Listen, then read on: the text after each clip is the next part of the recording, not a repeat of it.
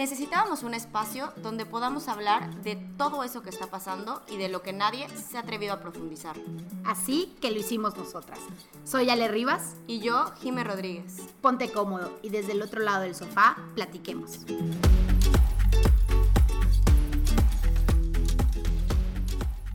Hola a todos, ¿cómo están? Una vez más, en del otro lado del sofá. Primero que nada, quiero disculparme por no estar el capítulo anterior. Tuve problemas técnicos y no hubo manera de llegar a grabar con Rommel, pero espero que hayan disfrutado muchísimo la plática con Ale. Y pues bueno, el día de hoy traemos un tema súper interesante, un tema el cual yo creo que todos hemos vivido alguna vez de cerca o hemos visto lo que está pasando. Un tema que en la actualidad en México afecta a muchísimas familias y pues bueno, ya nuestro invitadazo nos contará un poco más de cómo la obesidad puede ser un factor para que tu vida pues tenga altas y bajas. Tenemos con nosotros a Eric Bautista. Bienvenido, Eric. Hola, ¿qué tal? Muy buenas tardes. Muchas gracias por invitarme a, compartir con ustedes esta, esta historia de vida. Oye, pues de verdad que muchísimas gracias por aceptar la invitación. Nosotros estamos eh, muy, muy contentas de poder platicar contigo y realmente es un tema que creemos que se tiene que abordar porque una vez que entras y, y te empiezas a adentrar en el tema, ves los cambios no solo en el cuerpo, sino en la mente, en el espíritu, en tus hábitos, en tu comportamiento, que se pueden ir dando a raíz de la pérdida de peso. Les cuento que Eric perdió 60 kilos, o sea, muchísimo. Una persona completa, este, de verdad que es un montón, Eric, y eso requiere demasiado esfuerzo, disciplina, determinación, voluntad para querer hacer las cosas. Entonces, pero ¿quién mejor que tú para que nos cuentes un poco de tu historia? Este, ¿En qué momento dices, hasta aquí? Hasta aquí ya no quiero ser obeso. ¿Qué fue ese momento, ese episodio en tu vida que determinó que tú quieras tomar esa importante decisión? Bueno, eh, yo les quiero platicar brevemente. Digamos que de, infante, de niño, eh, digamos que mi abuela, la mamá de mi papá, tenía una, una tienda, ¿no?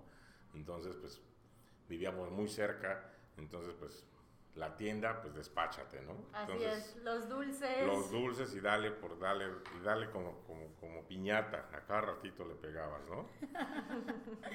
Entonces, este, eso tuvo mucho que ver. Mi padre, pues deportista, al final de cuentas, él jugó inclusive béisbol muchos años y fue el deporte que, que, me ha marcado a mí.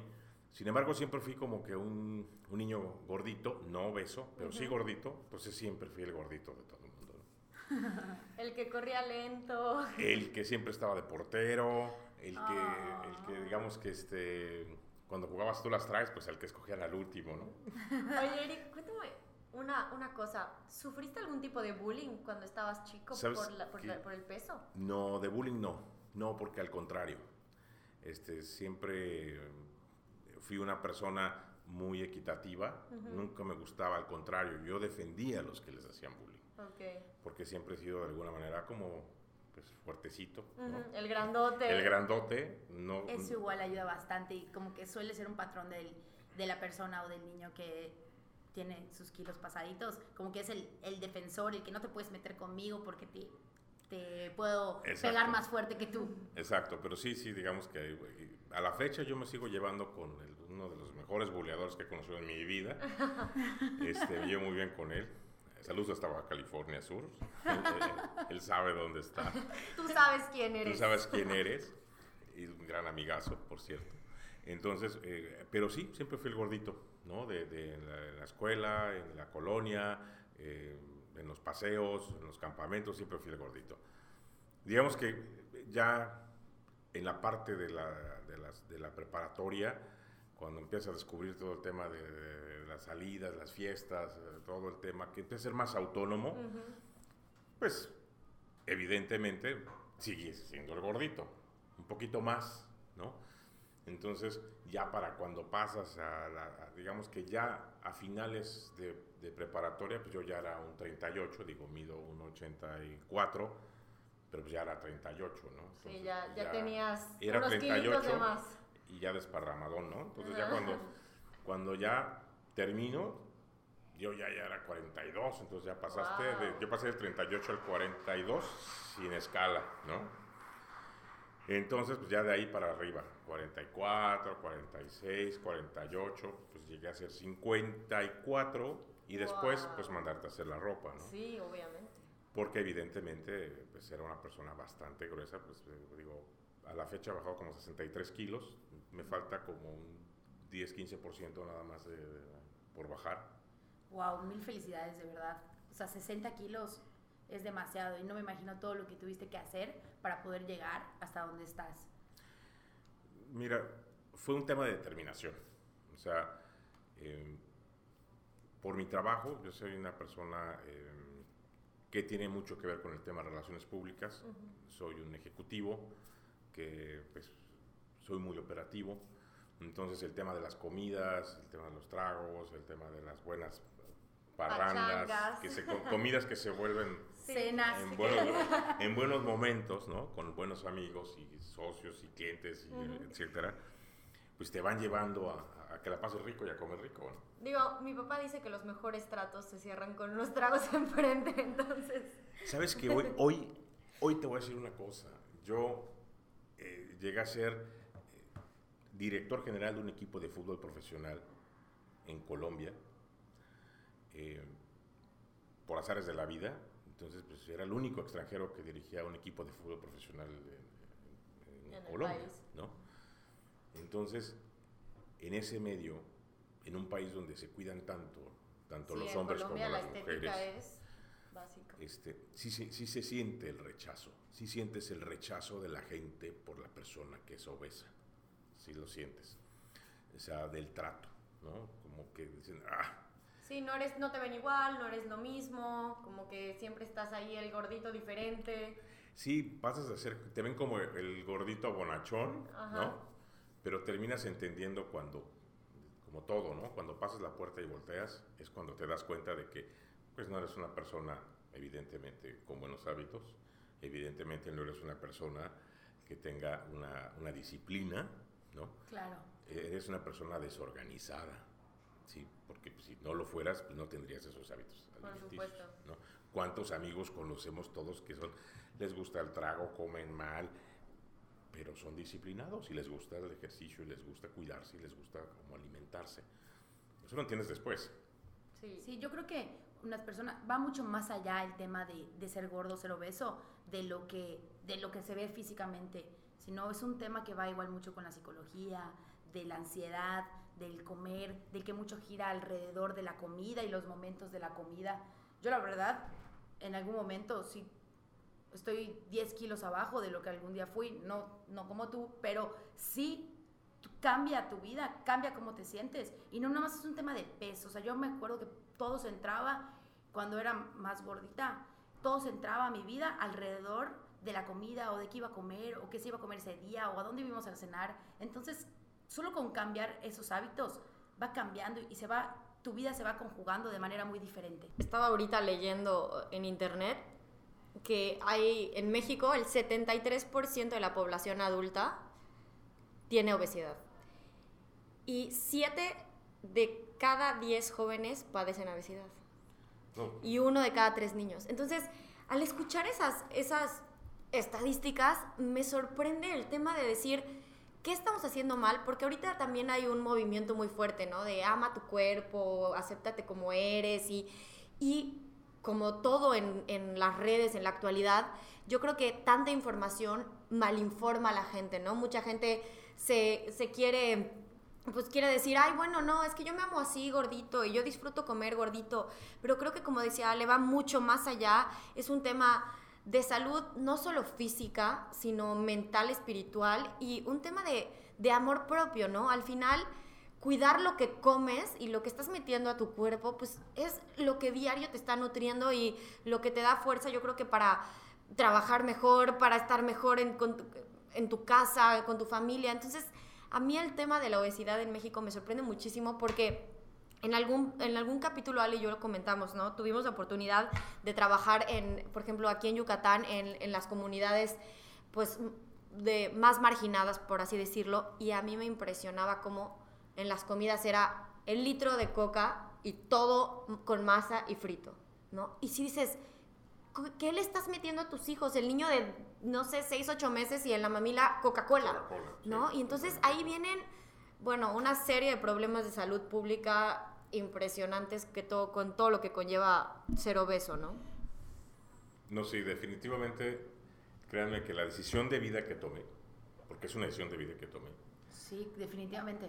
la tomé un, un 22 de diciembre de 2016, fue que tomé esa decisión de vida. ¿Qué, qué te hizo tomar esa decisión ese 22 de diciembre?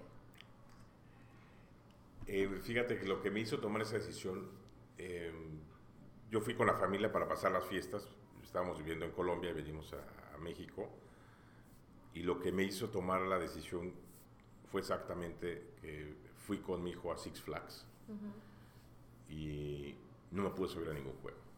Por tu, por tu tamaño. Pues claro, o sea, no, y aparte esa pendiente que Sí, está no. para subir ahí, eso es complicado, ¿no? Entonces llegas sofocado, ¿no? Entonces, ir a un parque de ese tamaño, pues evidentemente es caminar todo el día, es... Sí. El cansancio de ya no poder ni convivir con tu no, familia. no, no, o sea, horrible, te empieza a doler la espalda, te empieza a- empiezas con Sí. problemas de la misma gordura que tienes. El tema es que él no se dio ni cuenta porque él estaba feliz con sus primos en todos los juegos. Ujú. pero yo no. Yo la pasé muy mal, porque era, eh, digamos que ya habíamos ido en otras ocasiones al, al parque, pero pues estaba muy chico. Ujú. Entonces, pues evidentemente no me podía subir a los jueguitos chiquitos porque son para niños chiquitos. Pero ya cuando vas con un joven de, de, de- de 10 años o de, 11, de 9 años, pues ya es diferente. Claro. Claro. ¿Me explico? Porque ya se quiere subir a otros juegos mm, con más intensidad, y- pero ya no puedes tú. Eso fue, fue catastrófico para mí. Por ahí unos muchachitos este, adolescentes me gritaron una cantidad de cosas por go- gordo que afortunadamente no las escuchó mi hijo, pero me hubiera dolido en el alma que las hubiera escuchado. Sí, qué dolor. Qué dolor. ¿Sí me explico? Porque, porque eso no está bien Claro. este, que, que lo escuche. Entonces, eso fue como que un campanazo terrible. Al otro día en la mañana me vi en el espejo y dije, ya no más. Se acabó el gordo. Se les acabó el gordo. Se les acabó su gordito. Se les acabó el gordo. Y así fue. Ese día pues, me arreglé, bajé a desayunar con la familia. Y este, sencillamente empecé a comer la mitad de lo que me comí. Vino la fiesta, del 24, todo lo que tú quieras. Y todo ese tiempo me estuve comiendo la mitad. Llego a Colombia, llegaba un gimnasio innovador allá, de- que tiene cinco disciplinas. No sé si se pueden decir marcas aquí o no. Sí, puedes decir lo que Ah, quieras. bueno, Se llama 54D, Ok. ¿no? Está Sí, sí lo he escuchado. Es de- de- Ojalá y de- nos paguen regalías. No, no es cierto. Un saludo y un abrazote a Rodrigo Garduño, que creyó en mí. Él pensó, después que me vio, me dijo, Eric, yo pensé que tú ibas a tirar la toalla. Ay, no. ¿En serio? Este, Pero allá te estuvieron apoyando para que no, cumplas tu sí, meta. Sí, sí, digamos que eh, fue así. Digamos que eh, una- un amigo, que era el embajador de México en Colombia, Arnulfo Valdivia, también saludos a Colombia, este, me dijo, Eric, pues, va a llegar aquí esta marca de gimnasios y nos invitaron a- me invitaron al tema de la inauguración, vamos y te presento y pues a ver, nos metemos. Todos con la promesa de empezar en enero haciendo ejercicio. Como todo el mundo. Yo iba yo con creo- mis camisas hechas a la medida, ya te imaginarás las carpas. Sí. O sea, digo, no me puedo imaginar un tamaño de eso. Digo, yo peso 52 kilos, entonces literal eras casi mi doble. No, o sea, créeme. Y con esas camisas que si me sentaba, yo estaba que mataba al de enfrente de un botonazo. O sea, de verdad. Yo te estornudaba y se iba alguien. Entonces, cuando entro a la entrevista, porque eso es ejercicios de alto rendimiento. Entonces yo sabía lo que era el ejercicio de alto, alto rendimiento. Yo jugué eh, de, de joven al fútbol americano y, este, y sabía lo que era tener un coach encima tuyo para que hiciera las cosas. Y eh, en el tema del fútbol profesional, pues entiendo, porque yo veía los entrenamientos intensos de los jugadores profesionales, ¿no? Y lo que estaba viendo era, era un entrenamiento profesional, era de alto rendimiento, efectivamente era eso.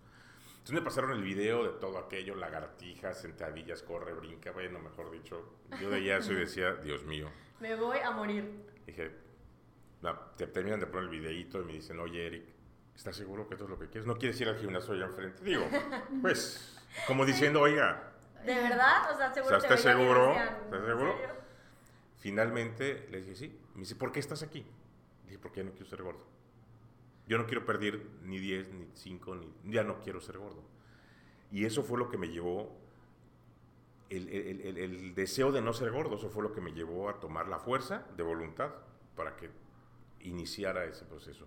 Haciendo ejercicio, evidentemente me mandaron a nutrición de volada, ¿no? Fue lo primerito que me mandaron a hacer Sí. nutrición, este, cardio, ¿no? Y empecé con puro ejercicio. Y he bajado esto, ahora sí que sudando la gota gorda. Por supuesto. Literal. No, pues eso la verdad es que de admirar porque de 170 kilos que pesabas aproximadamente y así, aún así, poder hacer todos esos ejercicios que te ponían que es de alto rendimiento y lagartijas y aguantar y con tantas ganas me imagino que en algún, en algún momento de chance tirar la toalla o decir, Dios de mi vida, no sé si estoy viendo los resultados en el momento que quiero y, y seguir allá, pues yo creo que pues sí, sí es de admirar ¿Sabes? Te voy a comentar algo que me pasó. Fue, es al principio cuando las cosas suceden. Por ejemplo, en, en el tema del cardio, cuando empiezas, pues, o sea, empecé caminando, pero evidentemente por el sobrepeso, el tema de las rodillas, Sí, pues te perjudica mucho, ¿no? claro. O sea, estás hablando de que por cada 500 gramos que bajas tú, a tu rodilla le estás quitando una compresión de 18 kilos.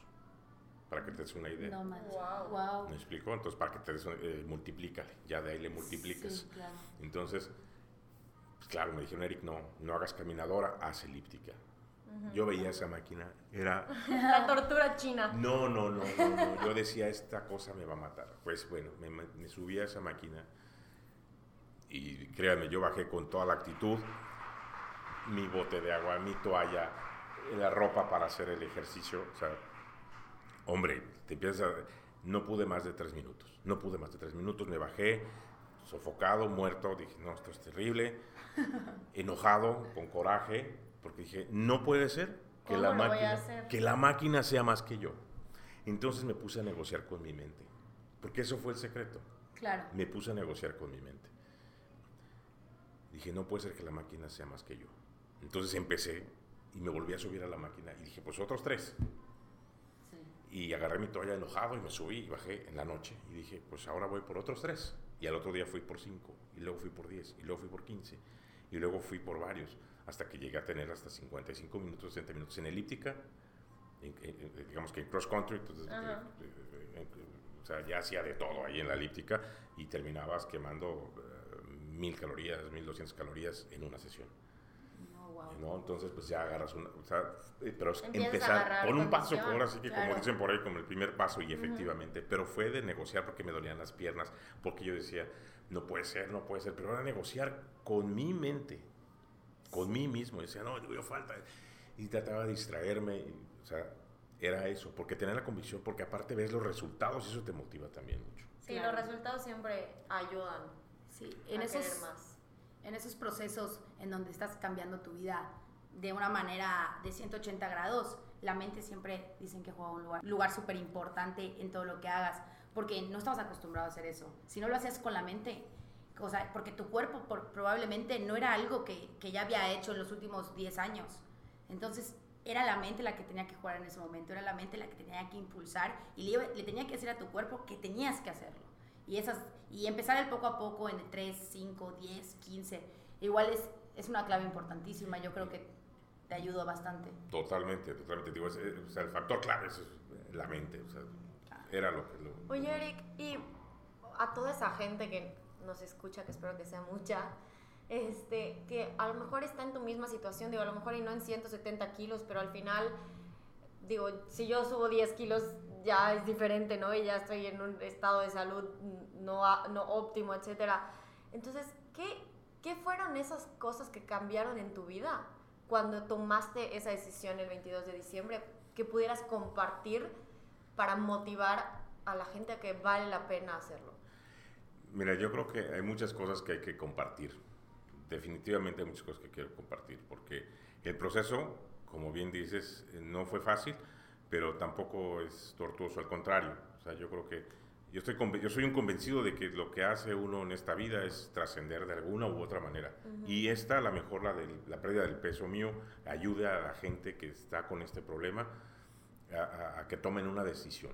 La vida es de decisiones y es de determinaciones. Entonces, creo que eso fue un parteaguas en mi vida y, no dejarse flaquear por, por, por, tentaciones, ¿no? O sea, yo iba a eventos de la embajada con pasabocas de comida mexicana que traían de Oaxaca, que traían de Puebla, que traían de Yucatán, que traían de...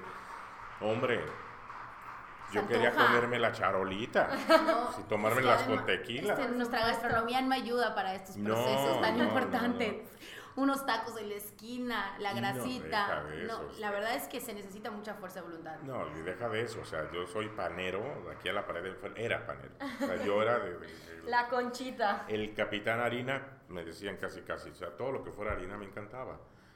Ya no. Hoy lo difícil fue eso, dar ese paso. Hoy yo como pues de una manera saludable, este, evidentemente pues muy balanceado. El día que quiero como una hamburguesa y regreso, la otra, la otra comida, pues me hago mi comida que estoy acostumbrado, como más balanceado, más verde, o sea, me la llevo de una manera más saludable y hago mi ejercicio. Entonces no tengo la necesidad de, de, abstenerme de absolutamente nada. Yo creo que, que, lo principal, la gente debe de, hacer conciencia de que, de que está en una bomba de tiempo. O sea, estar obeso es una bomba de tiempo que en cualquier momento, bien sean todas las enfermedades colaterales que son muchas.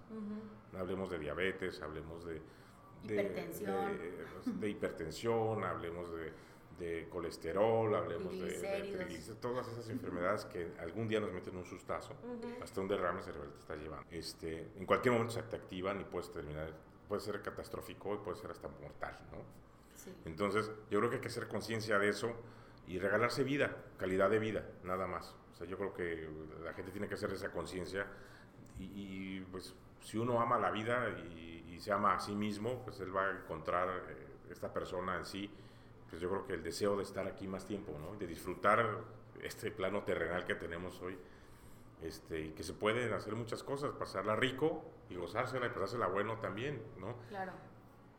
Yo creo que este, dicen que no hay paraíso sin infierno, entonces, ¿no? Es real.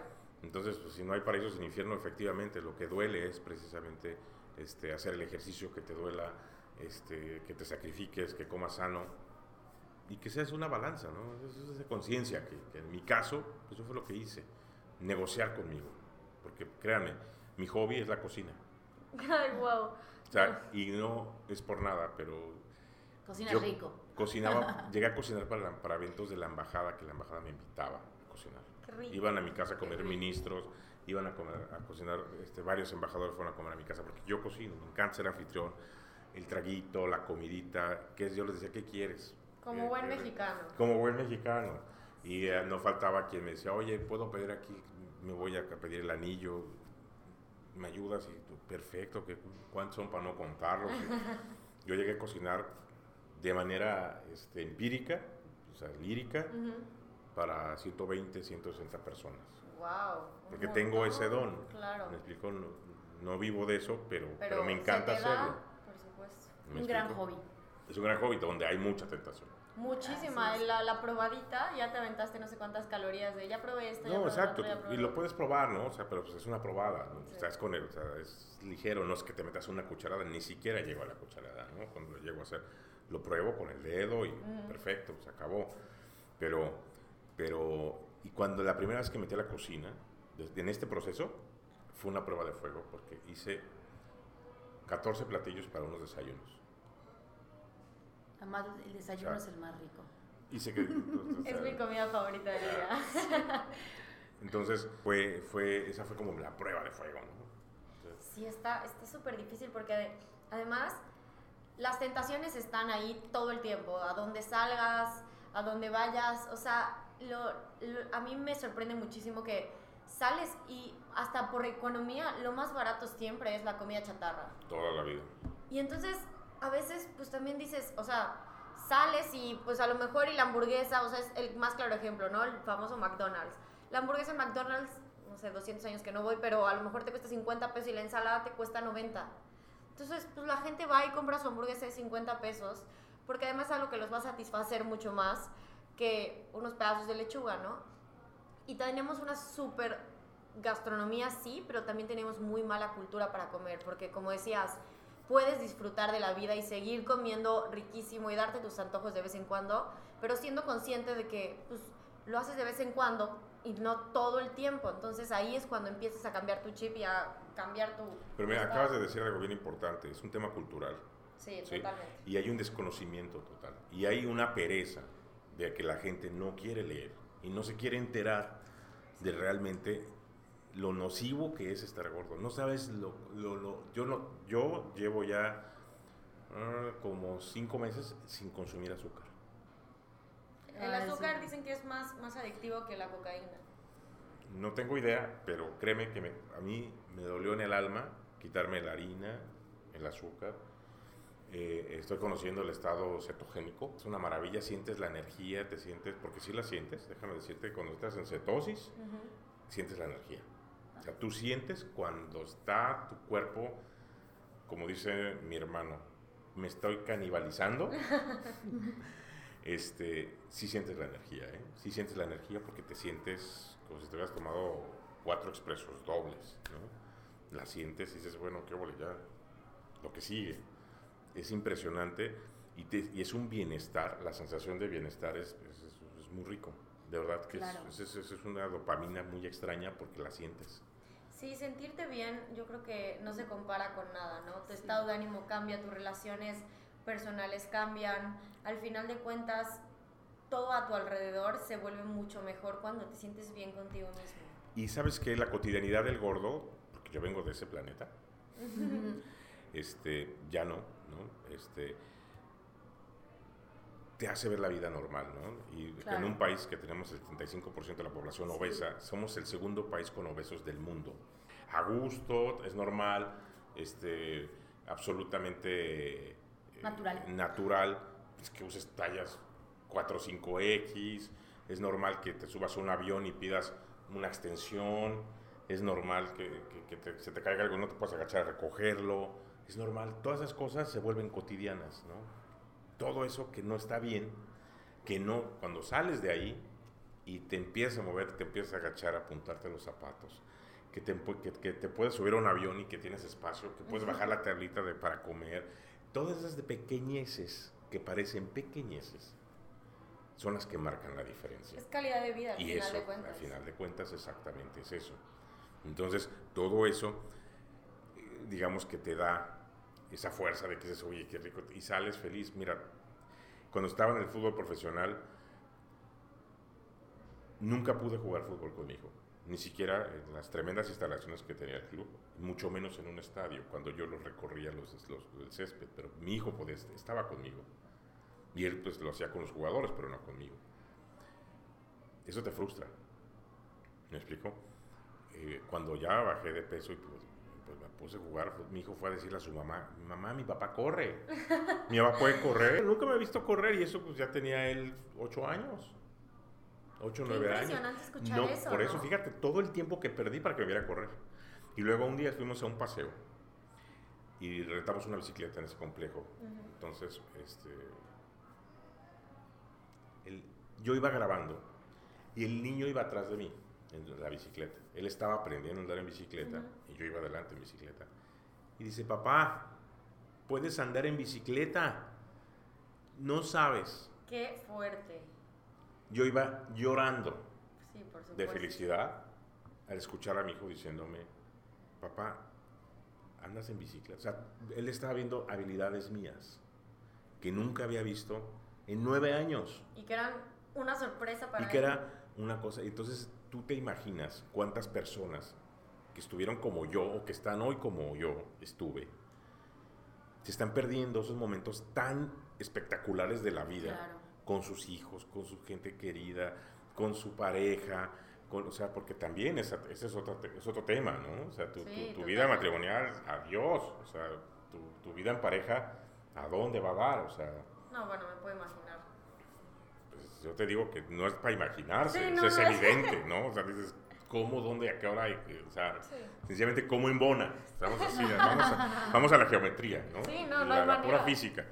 ¿Me explico? Entonces, hay muchas cosas atrás de esto que hay que decirlas y hay que decirlas de frente, porque no, no, no, no se vale que, que por un mal hábito y por una mala costumbre este, y por una pereza de, de, de, informarnos, vivamos en un mundo mórbido, porque se vuelve un mundo mórbido.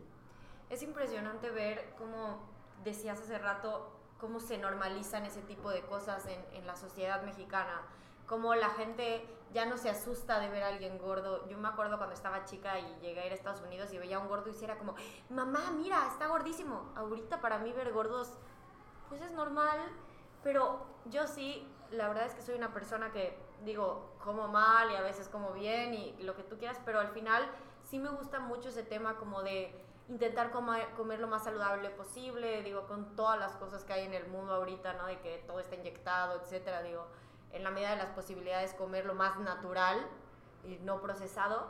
Y cuando veo, yo sí me fijo mucho en eso, cuando veo, no sé, o sea, ponemos la comida como un premio. A mí me decía la nutrióloga, lo peor que puede ser con un niño es darle la comida como un premio, como, ay, si te portas bien vamos a ir a la tienda por dulces. No funciona así. O sea, los niños no tienen por qué ver la comida como un premio, porque no es un premio, es una necesidad y sí, es riquísima y lo que tú quieras y no vas a privar a tus hijos de que se coman un dulce pero no es la cotidianidad, no es hacerlo todos los días, ni es lo normal. Sí, yo igual creo que en el tema de, del peso es un tema muy complejo, es un tema que, porque siempre estamos alrededor de comida, o sea que para estar vivos necesitamos comer. Entonces, sí, yo creo que igual por otro lado existe otro número de personas, un alto índice de personas que probablemente han tratado varias veces de bajar de peso y no lo logran que han tratado varias veces, que han tratado las dietas, porque cada vez hay más dietas, hay más tendencias, hay más información en Internet, donde vamos viendo y probando.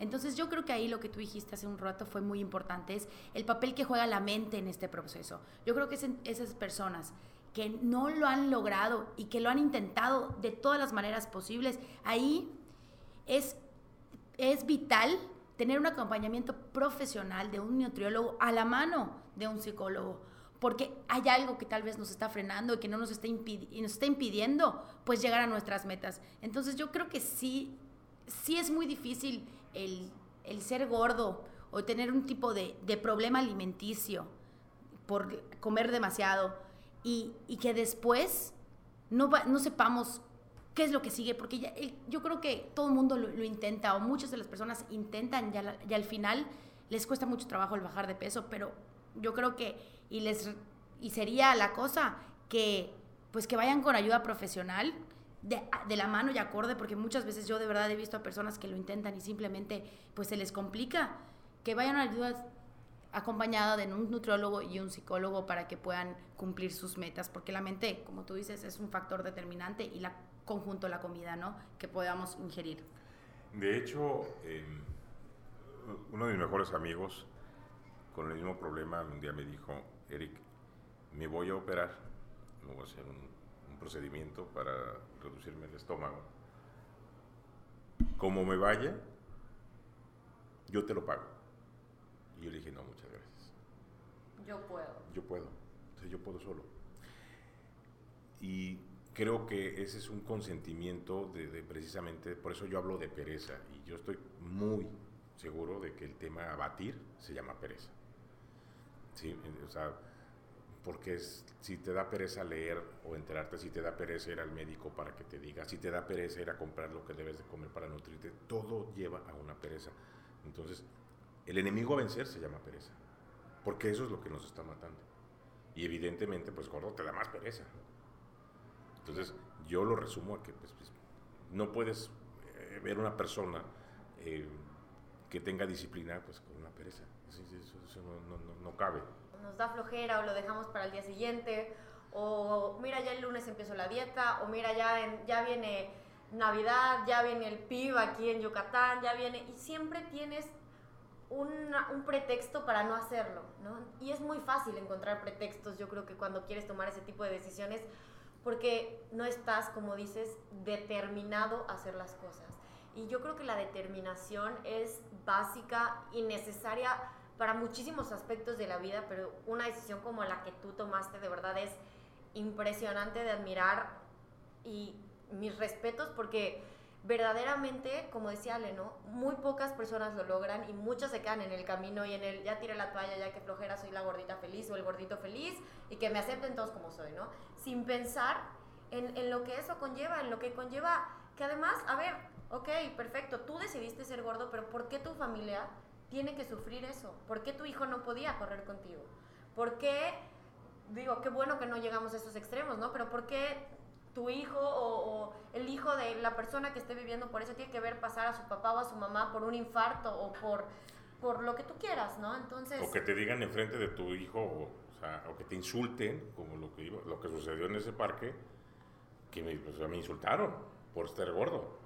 No lo escuchó mi hijo, pero me hubiera dado, no sabes cómo, cómo, cómo hubiera reaccionado enfrente de mí. ¿Me explico? Sí, ¿por qué, ¿por qué, llevarnos a los demás, no? Al final de cuentas, estar bien con nosotros. Y eso es lo menos, eso es lo más barato, porque caro es donde, entonces sí, me dé, este, que dependa yo de alguien o de algún procedimiento donde tenga que llevarme entre las piernas a mi familia, entonces sí más grave, más delicado. Y entonces no pensamos en eso. Entonces sí, pobrecito. Pues no, yo creo que las cosas deben de ser de uno para uno y yo vuelvo al tema de que tiene que ser por el amor de uno, que tiene que hacer y tomar esas decisiones para ser determinado. Yo creo que eso es lo que marca la diferencia entre las personas. Nos gusta muchísimo hablar en el podcast sobre el amor propio. Creemos que definitivamente si tenemos amor propio podemos dar amor a los demás y a mí me gusta mucho una frase de que si te amas a ti mismo, el amor que reciben los demás de ti es mucho más puro y creo que es, es, algo esencial el querernos a nosotros mismos sin normalizar las cosas que no están bien, sin llegar a los extremos de la cultura de, de amar tu cuerpo como es, porque amar tu cuerpo pesando 200 kilos no es amarte a ti mismo, es mentirte a ti mismo, porque al contrario, estás haciendo todo para ser nocivo en contra de ti mismo. Sí, totalmente de acuerdo.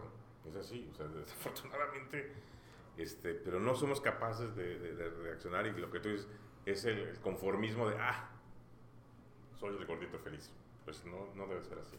Claro, nada como sentirte bien tú. Nada como sentirte bien tú. No tienen idea lo que les puede cambiar la vida cuando después, de en mi caso, de haber bajado lo que he bajado de peso, o sea, empezaron, yo en 10 meses bajé 50 kilos. Wow. Y cambié muchas cosas de mi vida empecé a hacer otras cosas en mi trabajo, eh, tomé decisiones de vida también de, mi familia. Eh, yo estoy viviendo en Colombia, otra vez vi la oportunidad de venir acá y estoy consolidando cosas que, que tenía pendientes, como asignaturas pendientes, que no podía hacer porque no se habían desarrollado por el tema de, de, de estar gordo. ¿no? Claro, cuando bajas de peso no nada más bajas unas tallas o bajas kilos de esta magnitud, ¿no? sino cambias hábitos y se van cambiando partes de tu vida esenciales y empiezas a ver opciones que antes no podías ver por el, por el peso. Empiezas a ver que sí puedes hacer ciertas cosas que antes ni siquiera fueron una opción. Te empiezas a dar cuenta que eres capaz de mucho más de lo que tú te imaginaste. Entonces estas pequeñas puertas que se empiezan a abrir en este proceso, yo creo que pues ahí hay otra, otra cosa más que te hace pues, cambiar la vida, ¿no? Completamente de acuerdo.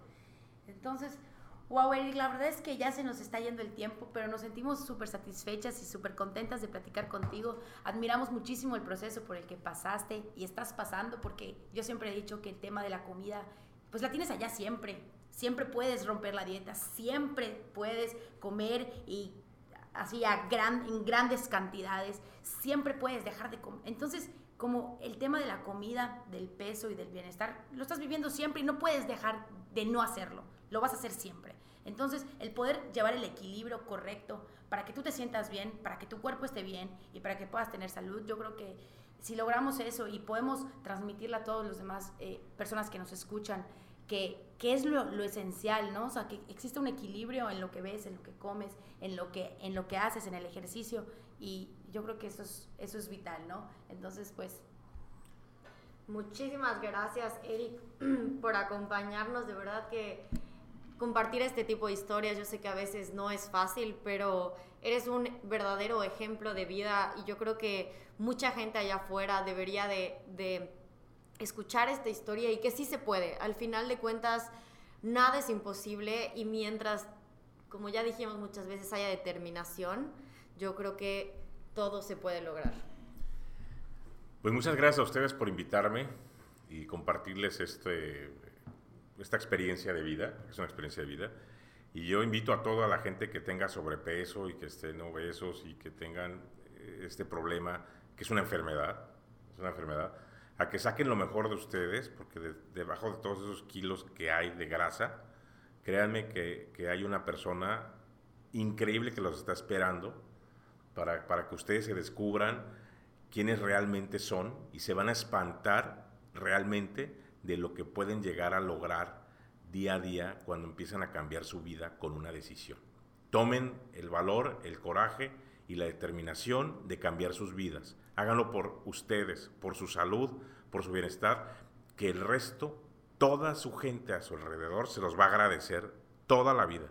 Regálense vida, cuídense ustedes. De verdad, ese es mi único mensaje que les dejo a la gente. Qué increíble. Pues muchísimas gracias a todos por acompañarnos en Del otro lado del sofá. Siéntanse cómodos y platiquemos.